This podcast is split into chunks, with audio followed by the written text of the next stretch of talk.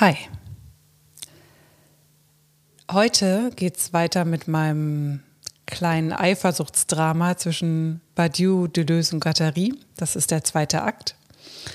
Und ähm, in der letzten Folge habe ich damit geendet, dass ich zwei Arten des Gesprächs unterschieden hatte. Einerseits den freundschaftlichen Austausch und äh, zwischen Gleichgesinnten und das produktive Gespräch zwischen Liebenden. Alain Badiou so meine These, wollte mit Deleuze ein friedliches Streitgespräch zwischen Gleichgesinnten führen.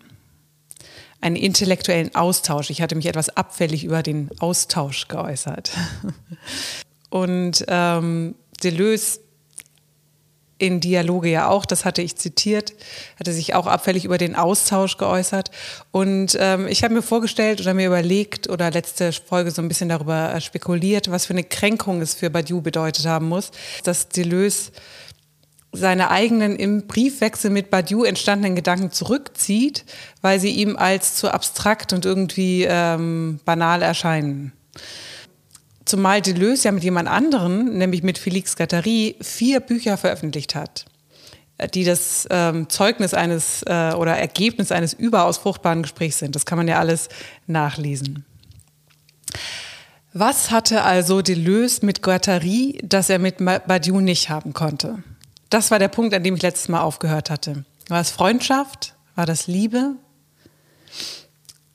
Ich würde sagen, zwischen den beiden, also zwischen Deleuze und Guattari, gab es einen schöpferischen Eros.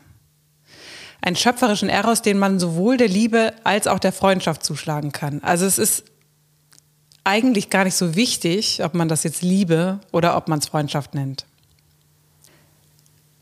Wenn nun allerdings ein zeitgenössischer Philosoph wie Alain Badiou es sich zum Anliegen gemacht hat, sich theoretisch mit der Liebe zu beschäftigen, sogar zu sagen, man müsse die Liebe neu erfinden, und wenn dieser Philosoph einen Zusammenhang zwischen Wahrheit und Liebe behauptet, den er als schöpferisch bezeichnet, dann horche ich natürlich trotzdem auf. Und wenn ich jetzt beim Lesen auch noch das Gefühl bekomme, dass hier irgendwas nicht stimmen kann, weil in dieser Triangulierung von Wahrheit, Schöpfung und Liebe fast unbemerkt das Begehren und die Lust unter den Tisch gekehrt werden, dann muss ich etwas genauer hingucken. Und das mache ich heute.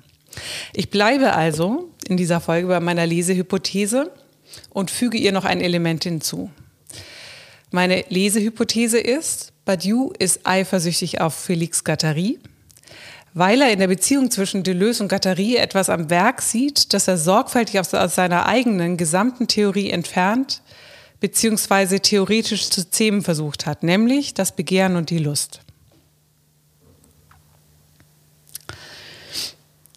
Dass Badiou lustfeindlich ist, das merke ich jedes Mal an dem etwas schalen Gefühl, das sich bei mir, das sich bei mir beim Lesen seiner Bücher einstellt, selbst wenn ich sie gut finde. Das ist gar kein Widerspruch. Ich will hier auch gar keinen Alain Badiou dis, ähm, naja, ich diss ihn schon ein bisschen, aber ich will ihn nicht total abcanceln. Ich finde ähm, einige seiner Werke richtig gut. Er hat zum Beispiel ein ganz tolles Buch über Paulus geschrieben, das ich wirklich nur empfehlen kann also ich schätze einerseits Badiou als Theoretiker und andererseits oder kann Bücher von ihm gut finden und dennoch äh, stellt sich bei mir manchmal beim Lesen das Gefühl einer komischen Leere ein oder es bleibt so ein Nachgeschmack von Leere. Meistens, wenn die Argumentation total wasserdicht ist und ich auf den ersten Blick gar nicht sehe, was damit nicht stimmt. Dann bleibt eher sowas wie eine Intuition, ein Gefühl. Deleuze würde wahrscheinlich sagen, ein Geschmack. Äh, oder im Schwäbischen würde man vielleicht sagen, ein Geschmäckle. Ich habe aber gelernt, diesen Leseintuitionen von mir irgendwie zu vertrauen. Also das nicht nur abzutun als irgendwie, ich hatte vielleicht einen schlechten Tag oder ähm, irgendwas anderes war los, sondern genau diese Gefühle, die sich beim Lesen bei mir einstellen, ernst zu nehmen. In dem Fall von dem äh, äh, Buch über Paulus zum Beispiel, glaube ich, liegt es daran, dass er das Begehren dort als reinen Automatismus zeichnet und die, Kill, äh, die Jouissance, also die Lust, komplett rauskillt. Aber dazu, wie gesagt, später etwas mehr. Also, dass Badiou lustfeindlich ist, ist mir irgendwie klar. Warum er so lustfeindlich ist, das ist mir noch nicht ganz klar. Vielleicht ist die Lust, das Begehren, vielleicht ist es irgendwie zu gefährlich. Es ist nicht so, dass Badiou dem Risiko, also dem Abenteuer und vor allem dem Zufall in seinem Werk keinen Platz einräumen würde. Ganz im Gegenteil. Badiou ist ja der Theoretiker des Ereignisses. Und das Ereignis, so wie Badiou es entwirft, das hat was Erschreckendes. Also was ganz Unheimliches, was Gefährliches. Das Ereignis ist ähm, für Badiou ein Bruch mit dem Bekannten. Das ist seine Definition. Eine, ein Bruch, ein Schnitt äh, ein fundamentaler Schnitt, nachdem alles anders ist als zuvor. Also etwas Unvorhergesehenes tritt in das Leben ein und wälzt es um. Und nach diesem Ereignis gibt es kein Zurück mehr in den Zustand davor. Badiou macht vier Bereiche aus. Also er definiert bestimmt vier Bereiche, in denen Ereignisse uns überwältigen können. Das sind die Politik, die Kunst, die Wissenschaft und die Liebe. Der arabische Frühling wäre zum Beispiel ein politisches Ereignis oder jetzt jüngst die äh, Aufstände im Iran oder die Zwölftonmusik in der Kunst. Das Besondere an einem Ereignis ist, dass es sich nicht voraussagen lässt, weil es sich nicht aus den Gesetzen der Welt, wie wir sie kennen, ableiten lässt. Man könnte also das sagen, das Ereignis das lässt sich nicht in, in das Ursache-Effekt-Schema einpassen. Ein Ereignis ist irgendwie immer mehr als einfach nur der Effekt seiner Ursachen. Aber mehr noch, dadurch, dass ein Ereignis auftritt, verändert es die Bedingungen seines Auftretens, gerade weil es sich daraus nicht erklären lässt. Das Ereignis ist also wichtig für, für das Denken. Das Ereignis ist wichtig, um zu erklären, wie, wie überhaupt etwas Neues in die Welt kommt. Und das ist für mich als Künstlerin, äh, wie für alle Schaffenden, natürlich total interessant. Denn Produktion braucht ja den Zufall, also die Begegnung mit etwas Unvorhergesehenem, das sich nicht aus dem bereits Gemachten ableiten lässt. Sonst bleibt man ja irgendwie in der Variation oder in, den, in dem Sampling der eigenen Versatzstücke gefangen. Es braucht also manchmal etwas, das einen von wer weiß woher trifft und alles durchschüttelt. Deleuze und Gattari würden das Deterritorialisierung nennen, also irgendwas, was einem in eine andere Richtung abwandern lässt oder den Boden unter den Füßen wegzieht, weil sich die gesamte Begehrenslandschaft verändert. Doch was dermaßen aufgewirbelt wird, das muss sich auch wieder, zumindest teilweise, setzen. Denn, denn wenn man sich das überlegt, das reine Ereignis, also die pure Deterritorialisierung, dieses Außer sich Sein, das wäre auf Dauer gar nicht auszuhalten. Deshalb folgt auf jede Deterritorialisierung eine Reterritorialisierung, also eine Art ähm, Verfestigung, Verkrustung, Solidifizierung sozusagen.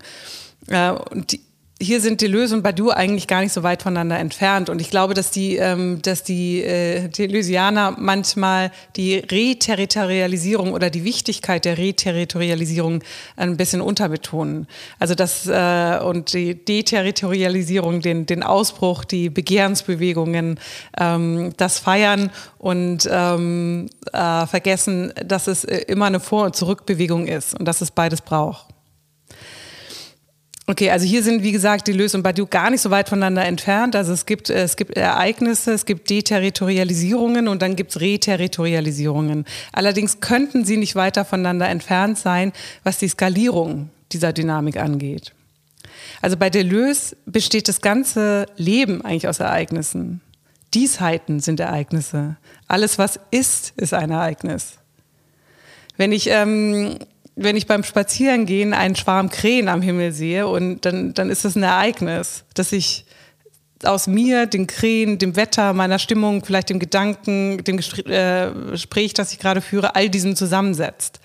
Und ähm, das kann natürlich unter Umständen auch dazu führen, dass ich in diesem Moment eine Einsicht habe, die mein Leben verändern wird, aber eben vielleicht auch nicht. Jedenfalls nicht in der Größe, wie Badiou sie im Sinn hat. Ein Ereignis muss nicht immer groß sein im deleuzianischen Sinne das legendäre Proustsche Ereignis Marcel Madeleine Combray, also als Marcel in die Madeleine beißt und sich an Combray erinnert, das hat vielleicht die Entstehung der Suche nach der verlorenen Zeit angestoßen. Aber vielleicht ist es auch Erleuchtungskitsch. Jedenfalls wäre auch, und das ist wichtig, ohne die Suche nach der verlorenen Zeit dieser Moment im deleuzianischen Sinne ein Ereignis gewesen eine Deterritorialisierung, vielleicht eine ganz kleine, eine Rührung, gefolgt von einer kleinen Reterritorialisierung, dass man wieder zu sich kommt. Hier sieht man, dass äh, Deleuze das Einzelne, das Partikulare liebt. Ein Ereignis muss nicht groß sein und die, gleich die ganze Welt oder das ganze Leben verändern. Die Welt oder das Leben besteht aus Ereignissen. Nicht so bei Badiou. Hier ändert sich mit dem Ereignis alles. Das Ereignis ist nicht partikular, sondern singulär. Man hat also eine Begegnung mit was absolut kontingenten, zufälligen, das einem etwas über die Welt zeigt, das man noch nicht wusste. Und somit die ganze Welt verändert. Man hat eine Begegnung mit der Wahrheit. Und da diese Wahrheit ja anders ist als all das, was man kannte, kann man sie zunächst auch nicht begreifen. Also man entdeckt sie nicht einfach. Man kann nicht einfach die Wahrheit, äh, der Wahrheit begegnen und sie dann aufsammeln, sondern, und das ist wichtig, man muss sie konstruieren. Und das ist, was Badiou schöpferisch nennt. Die Wahrheit ist also keine Entdeckung, sondern die Wahrheit ist ein Prozess. Und es das bedeutet, dass auf das Ereignis folgt, was Badiou die Treue zum Ereignis nennt. Das wäre jetzt die Reterritorialisierung. Also das Ereignis ist die, die ähm, Entgleisung und die Treue zum Ereignis, das ist die Rückkehr. Genau genommen sind deswegen auch Liebe, Kunst, Politik und Wissenschaft selbst keine Ereignisse, sondern Wahrheitsprozeduren.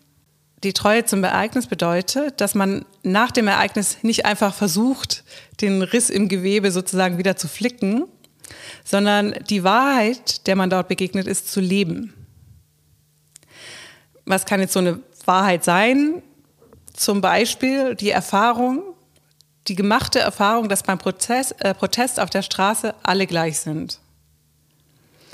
Und nun reicht es für Badiou nicht äh, aus, das zu erfahren. Die Treue zum Ereignis wäre, zu versuchen, diese Wahrheit in der Welt zu konstruieren, wiederherzustellen zu versuchen. Zum Beispiel, indem man politisch die Konsequenz aus dem Ereignis des arabischen Frühlings zu ziehen versucht und die Gleichheit, die sich dort auf der Straße erfahren ließ, versucht irgendwie immer wieder herzustellen. Also Badiou ist ja ganz klar, bekennt sich ja ganz klar zur Politik, ist auf jeden Fall ein äh, politischer Philosoph. Okay, aber was bedeutet das jetzt für die Liebe? Also was, was sind das Ereignis und die Wahrheit der Liebe? Das Ereignis, sagt Badiou, das ist die Begegnung.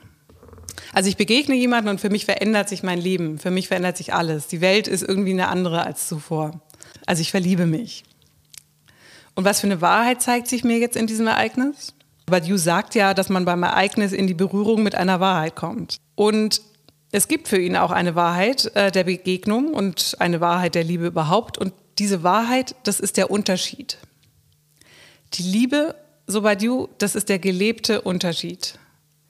Also die, die Liebe bedeutet zu leben, dass der andere anders ist als ich. Also Liebe nicht als Verschmelzung gedacht, sondern als Unterschied. Du bist anders als ich. Ich bin nicht du. Wir ergänzen uns nicht, wir bilden kein Eins, wir sind zwei. Die zwei ist für Badiou die Wahrheit der Liebe.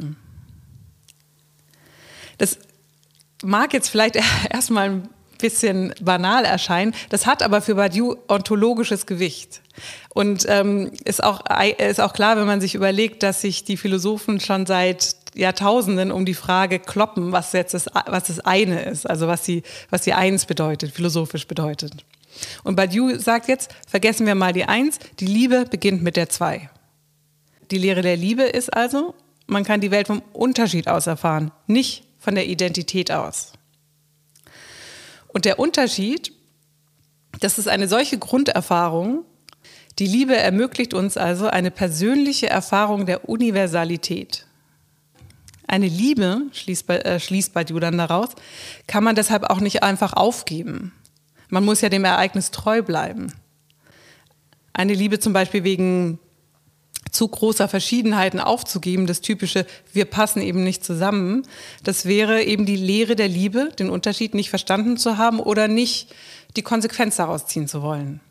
Dem Ereignis keine Treue zu leisten. Puh.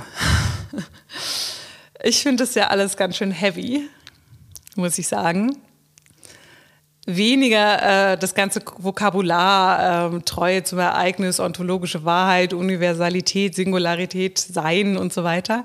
Also seit meinem Studium, in dem mein Philosophieprofessor jede Stunde damit begann, erstmal Sein und Denken an die Tafel zu schreiben. Äh, seitdem bin ich für immer imprägniert. Ich kann das Vokabular ähm, annehmen. Das meine ich nicht mit heavy, sondern das normative Gewicht, diese Setzungen, diese Größe, diese Überfrachtung, was die Liebe alles leisten soll. Das klingt natürlich auch irgendwie super konservativ. Dabei muss man ihm zugutehalten, gibt sich Badiou alle Mühe nicht, zum Beispiel heterosexistisch zu argumentieren, ähm, sondern er versucht alle möglichen Lebenskonzepte in seinem Entwurf unterzubringen. Zum Beispiel betont er, dass die zwei nicht ähm, unterschiedlichen Geschlechts sein müssen. Oder dass es falsch wäre, den Zweck der Liebe in der Reproduktion, also in Kindern zu suchen oder in der Familie zu verankern. Und ähm, wenn ich ihn recht verstehe, dann deutet er eigentlich auch an, dass man mehrere Beziehungen gleichzeitig haben kann, solange diese eben aus mehreren Zweierbeziehungen bestehen. Weil die zwei kann er ja nicht aufgeben. Das ist für ihn ja die Wahrheit der Liebe. Ähm, und doch, trotz dieser ganzen bemühten Offenheit und obwohl Badiou betont, die Liebe sei immer ein Risiko, kommt es mir doch so vor, als wollte er irgendwie auf einer tieferen Ebene etwas festzurren, dicht machen, irgendwas zustopfen oder absichern. Das kommt mir total ähm, eng vor.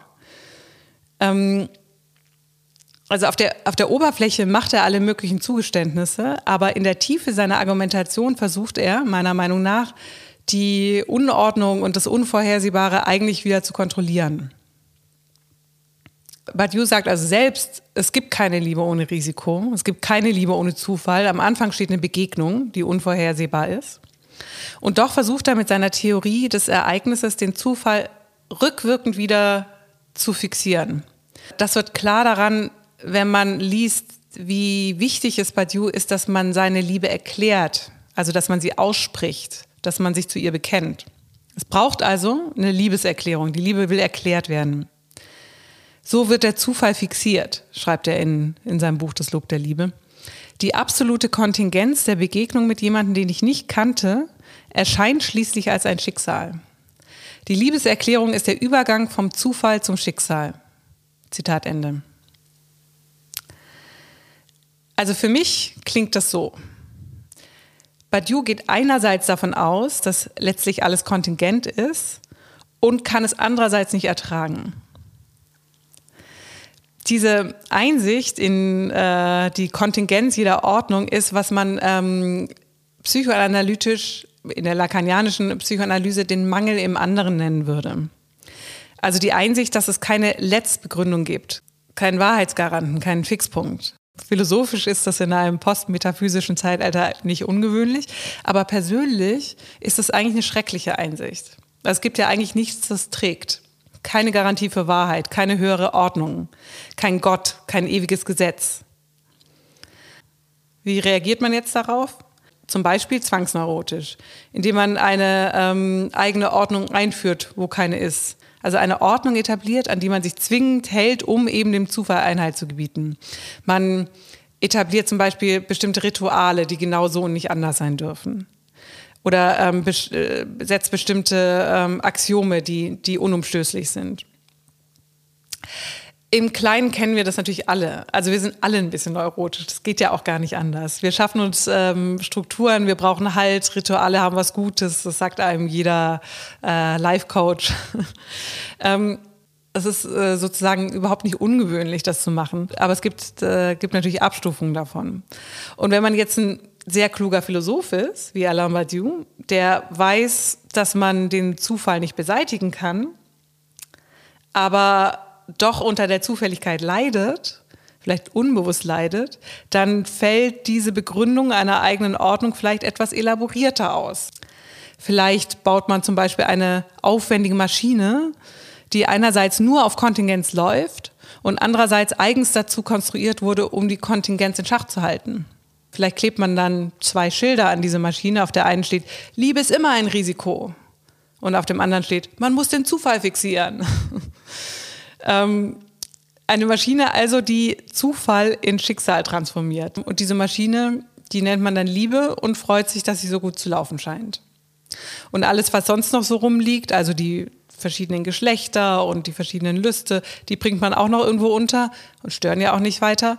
Und wichtig ist jedoch, dass die Maschine, wenn sie einmal gezündet ist, also dass sie eigentlich nur einmal gezündet werden darf, nämlich durch das Ereignis, durch die Begegnung, und dass sie dann für immer läuft. Und das ist der Moment, wo Badiou anfängt, sich klaustrophobisch für mich anzufühlen. Also wo ich merke, dass irgendwas nicht stimmt. Es gibt mehrere Einwände. Der naheliegendste Einwand, und ich bin nicht die Erste, die ihn macht, ist, was ist denn, wenn eine Liebe endet? Also kann das nicht auch ein Ereignis sein? Nach der Definition von Badiou.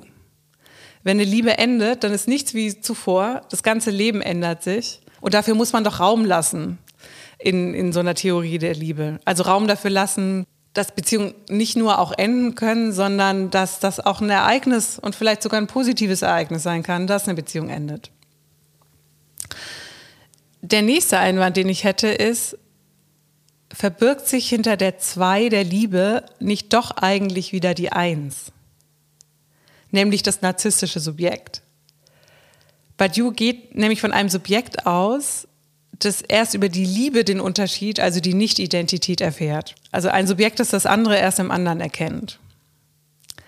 Mich wundert dieser Punkt besonders, denn als jemand, der Lacan als seinen Meister und den größten Theoretiker der Liebe bezeichnet, würde man meinen, dass Badiou davon ausgeht, dass das Subjekt immer schon selbst gespalten ist, also in Bewusstes und Unbewusstes gespalten ist. Also in der lacanianischen Psychoanalyse gibt es keine Identität, nur die Identifizierung.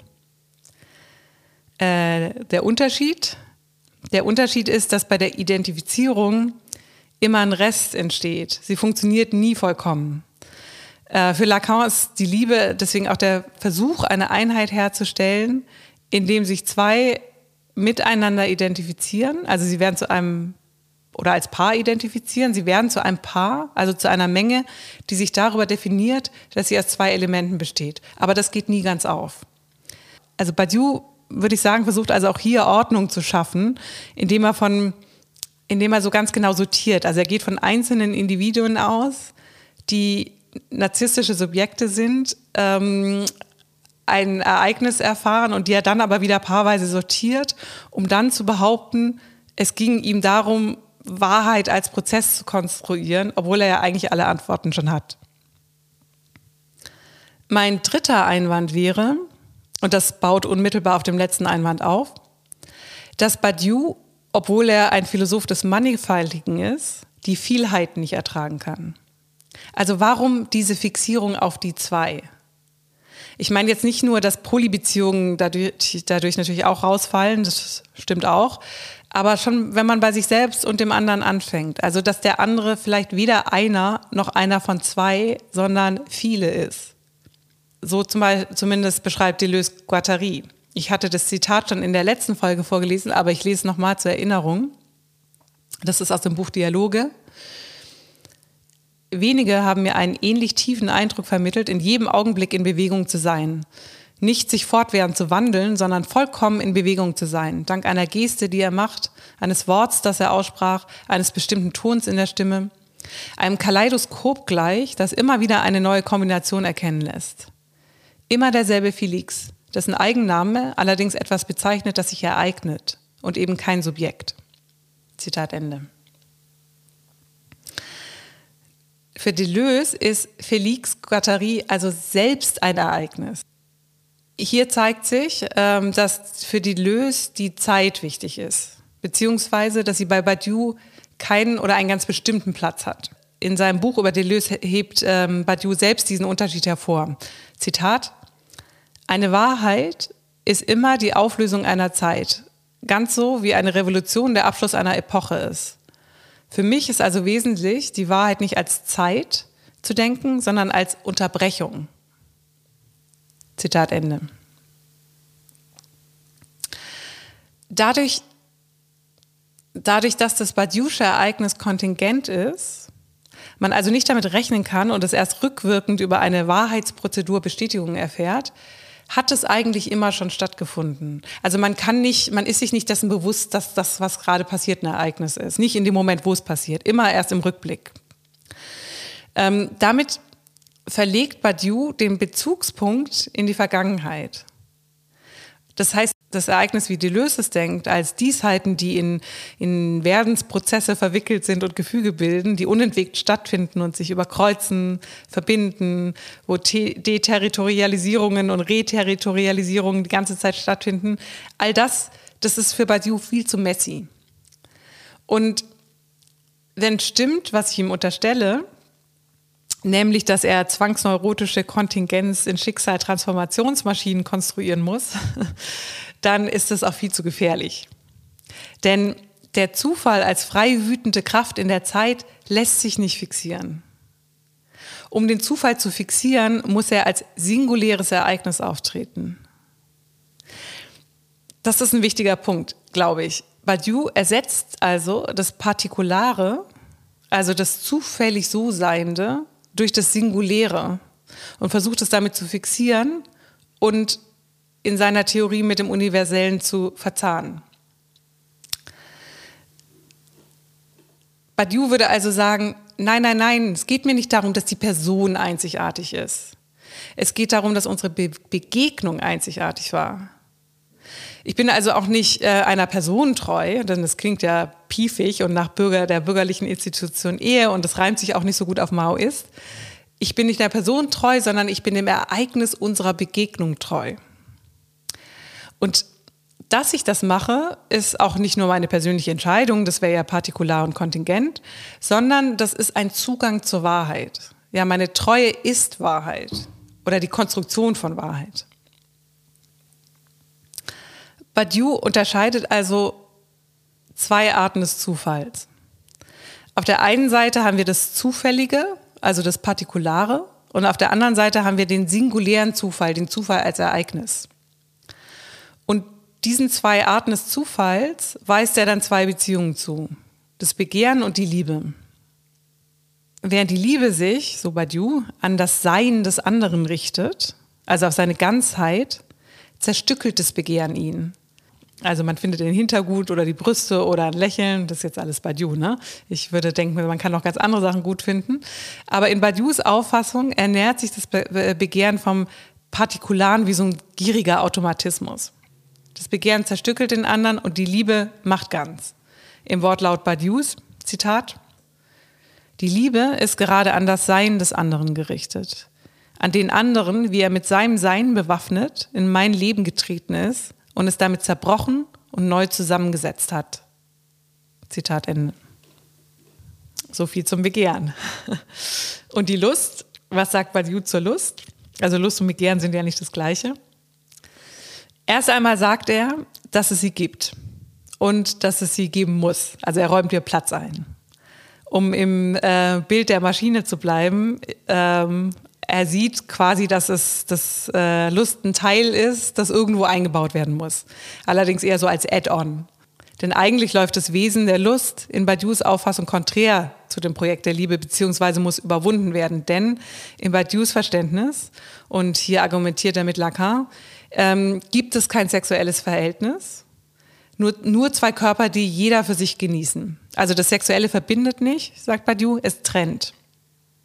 Das Genießen das sexuelle Genießen, die Lust, ist immer das eigene Genießen.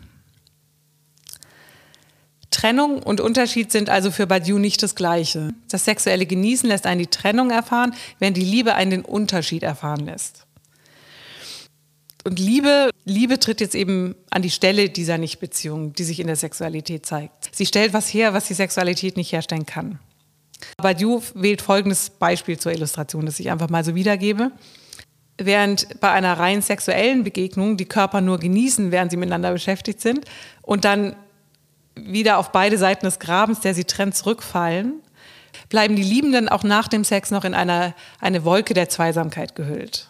Also auch am nächsten Morgen noch. Es sind immer noch zwei, aber in der Liebe sind sie zusammen. In der Liebe, so Badiou, geht das Subjekt über sich hinaus. Damit überwindet Liebe den Narzissmus der Lust. Diese harte Trennung von Liebe und Lust übernimmt Badiou, wie gesagt, äh, von Lacan.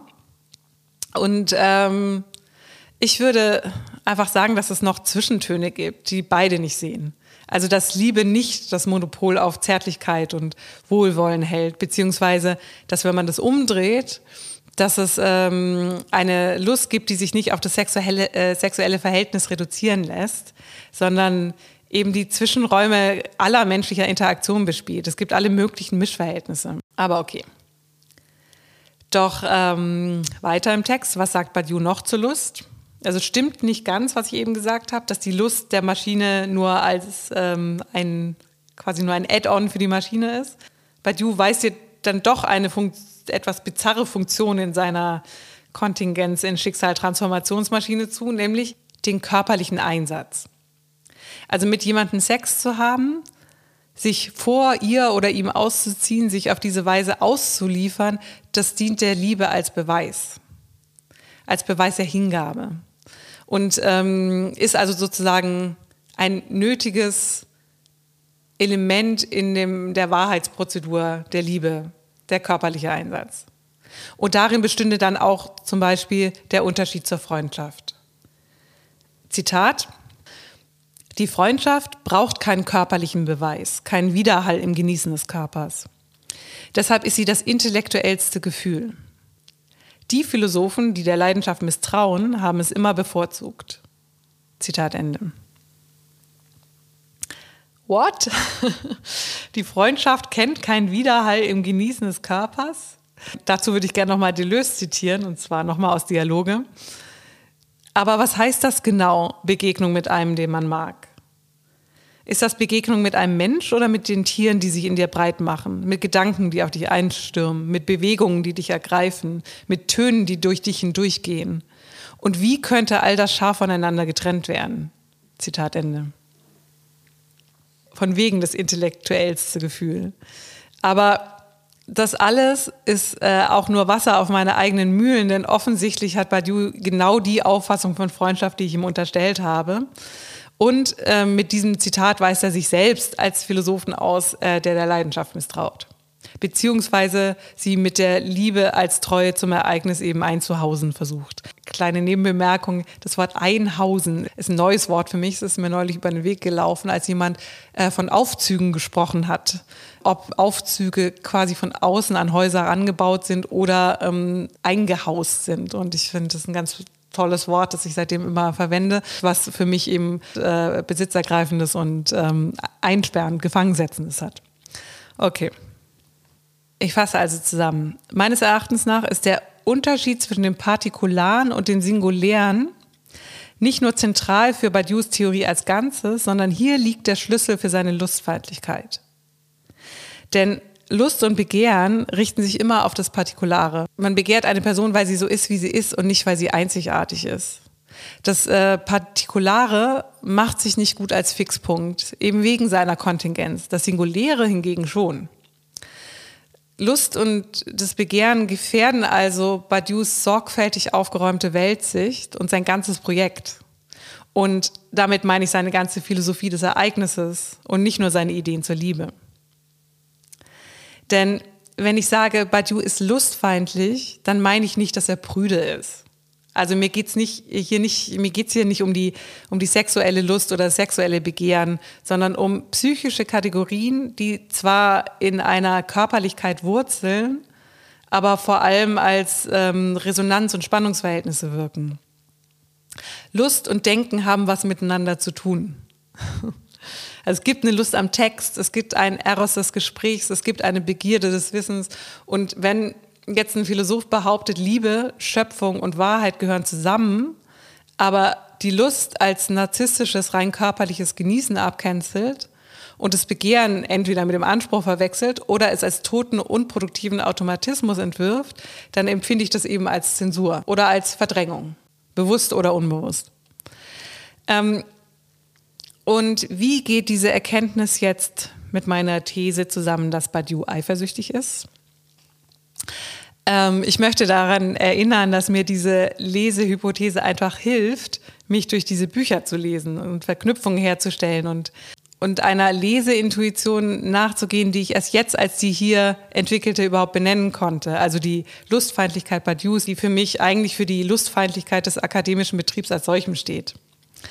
Meine Hypothese hat mich also schon weit getragen und ich bin aber bereit, sie jederzeit fallen zu lassen, wenn sie nichts mehr taugt. Aber ich muss feststellen, das geht eigentlich alles sehr gut zusammen. Denn wenn Guattari selbst ein Ereignis ist, wie man ja dem Zitat von Deleuze nehmen konnte, und wenn Deleuses Beziehung zu Guattari ein Gefüge ähm, ist, in dem sich ständig neue Ereignisse ereignen, wenn das also Deleuses Auffassung einer produktiven Zusammenarbeit entspricht, dann ist auch klar, warum er Badiou links liegen lässt. Also wo keine Lust ist, wo kein Begehren ist, da ist auch keine Produktion. Das Begehren steht Badiou also auch hier im Weg. Ähm, und Eifersucht ist eine Form, das Begehren abzutöten. Und zwar nicht nur das Begehren des anderen, sondern auch das eigene Begehren. Und das kann man nirgends besser lesen als bei Marcel Proust. dort, macht der, ähm, dort macht Marcel, also der Erzähler der Suche nach der verlorenen Zeit, diese Erfahrung mit Albertine. Albertine ähm, ist ähm, eine sportliche, schöne junge Frau, die Marcel das erste Mal inmitten einer Gruppe von Freundinnen am Strand von Balbec sieht. Das ist eine sehr berühmte Szene. Und Albertine ist lebhaft, fröhlich, umtriebig und sie fasziniert ihn. Er verliebt sich in sie. Um sich ihrer zu versichern, um jeden ihrer Schritte überwachen zu können, bringt er ähm, Albertine dann in den späteren Büchern mit Aussicht auf eine Heirat dazu, bei ihm einzuziehen und beginnt dann jeden ihrer Schritte zu überwachen. Marcel setzt Albertine also gefangen, ihre Welt wird kleiner und kleiner. Das Buch heißt auch Die Gefangene, also der Band, in dem das vorkommt. Doch je kleiner ihre Welt wird, desto uninteressanter wird sie wiederum für Marcel. Das heißt, er tötet nicht nur ihr Begehren, sondern auch sein eigenes. Ich zitiere aus der Suche nach der verlorenen Zeit. Sie war nicht mehr die gleiche Albertine, weil sie nicht mehr wie in Balbec unaufhörlich auf ihrem Rad zur Flucht gerüstet schien.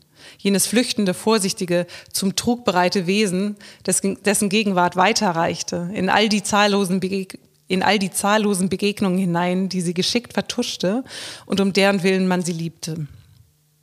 Weil der Wind des Meeres nicht mehr ihre Kleider schwellte, weil vor allem ihr selbst die Flügel durch mich beschnitten waren, hatte sie aufgehört, eine Nike, eine Siegesgöttin zu sein. Sie war zu einer beschwerlichen Sklavin geworden, von der ich mich am liebsten frei gemacht hätte. Zitat Ende.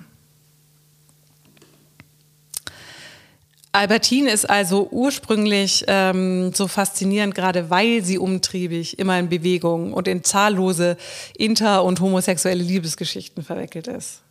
Sie ist, und so beschreibt Marcel es auch, nicht eine Albertine, sondern viele verschiedene Albertinen. Um sie dann zu besitzen, versucht Marcel sie zu isolieren, sie einzumauern, ihr Begehren äh, abzutöten und auch erfolgreich. Also Albertine wird immer müder und trauriger. Das ist ein bisschen hart, das zu lesen, muss ich sagen. ähm, Deleuze deutet äh, in seinem Buch über Proust diese Strategie des Erzählers, also Marcels so, Zitat, der Erzähler-Interpret, verliebt und eifersüchtig, wird das geliebte Wesen einschließen, es einmauern, es mit Beschlag belegen, um es besser zu explizieren. Das heißt, um es von all den, äh, das heißt, um es von all den Welten zu entleeren, die es enthält. Zitat Ende. Badiou, so würde ich behaupten, versucht genau das mit seinem Buch über Deleuze zu machen. In der letzten Folge ähm, habe ich Albertine ja mit Felix Guattari verglichen, da, da Albertine eine ähm, eine produktive Unruhe in das Leben des Erzählers bringt, also ihn zum Denken bringt. Doch irgendwas, und das habe ich da auch schon gesagt, stimmte mit diesem Vergleich auch nicht, da Albertine für Marcel keine wirkliche Gesprächspartnerin ist. Sie ist ähm, zwar anders für seine Produktivität, sie ist aber in dieser eigentlich nicht wirklich verwickelt und hat keine eigene Handlungsmacht. Äh, sie ist eher so eine Art Muse, die er sich äh, zurechtstutzt. Ähm, mir dämmert jetzt, dass wenn ich, wenn ich hier eine Analogie ziehen möchte, eigentlich Deleuze Albertine ist. Denn Deleuze, als Badiou ihn kennenlernt, ist umtriebig, faszinierend und in zahllose Begegnungen verwickelt. Zu einzigartig, zu schön, um meinem Umherirren nützlich zu sein. So hatte Badiou Deleuze ja beschrieben. Was macht er also? Er nimmt ihn gefangen und beginnt ihn nach und nach zu entleeren.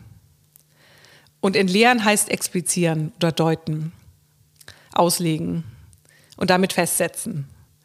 Also Badious Buch über Deleuze, deute ich als Versuch, Deleuze durch seine Interpretation philosophisch zu isolieren, zu explizieren, ihm die Flügel zu kappen, so dass am Ende ein Deleuze dabei herauskommt, der abstrakt und systematisch denkt und dem all die anderen DenkerInnen, äh, mit denen er es sonst zu, äh, zu, tun hat, nur als Handpuppen dienen, um seine äh, Philosophie aufzuführen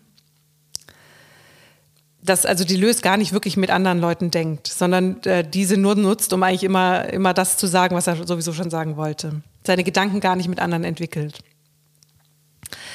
Badiou versucht also, das Begehren von Deleuze abzutöten, indem er ihn philosophisch einmauert. Das bedeutet unter anderem, dass er Deleuze die Liebe für das Partikulare nehmen muss. Seine, wie Badiou es selbst formuliert, unerschütterliche Liebe für die Welt, wie sie ist. Ist, ist Deleuze dann, wenn Badiou mit ihm fertig ist, ist er immer noch zu einzigartig, zu schön? Oder hat nicht gerade die Eifersucht Badious genau diese Seite an ihm getilgt? Also befindet sich Badiou nicht in demselben Dilemma wie Marcel, dass die, dass die besitzergreifende Eifersucht genau das im anderen tilgt, was man ursprünglich an ihm geliebt hat. Mit der Eifersucht kehrt natürlich auch etwas zurück, vor dem Badiou meiner Meinung nach eben Angst hat, die Jouissance bzw. die Lust. Denn dass es dem eifersüchtigen Liebenden eigentlich um die Eifersucht geht, nicht um die Liebe, also dass er sich daran berauscht, äh, ja, dass er liebt, um eifersüchtig sein zu können und nicht andersrum, das ist die Wahrheit der Suche nach der verlorenen Zeit. Was natürlich nicht die Wahrheit ist, die Badiou im Sinne hatte.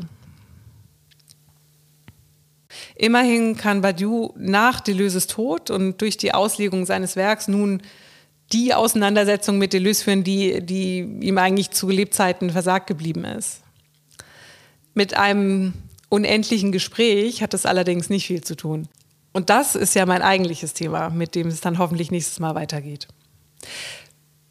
Was habe ich also bisher durch meine Lesehypothese des eifersüchtigen Badiou gelernt? Ich würde sagen, ich habe gelernt, dass die wichtige Unterscheidung nicht ist Liebe oder Freundschaft, denn es geht um einen Eros. Und was meine ich mit, mit Eros? Damit meine ich, dass Begehren und Lust im Sprechen einen Platz haben müssen. Und dazu ist die Unterscheidung zwischen Singulär und Partikular absolut zentral, äh, weil sich eben Begehren und Lust auf das Partikulare richten, beziehungsweise davon entfacht werden. Weil wir keine Liebesmaschinen sind, die durch ein singuläres Ereignis gezündet werden und dann laufen. Das kann nicht sein, was ich mit unendlich meine. Und soweit ich das jetzt überblicke, würde ich sagen, dass das, was ich am Gespräch als eklektisch bezeichne, ein anderer Name für, für das produktive Spiel mit dem Partikularen ist. Das sind also die losen Enden für heute und ich hoffe, dass ich einige davon in der nächsten Folge wieder aufnehme. Bis zum nächsten Mal.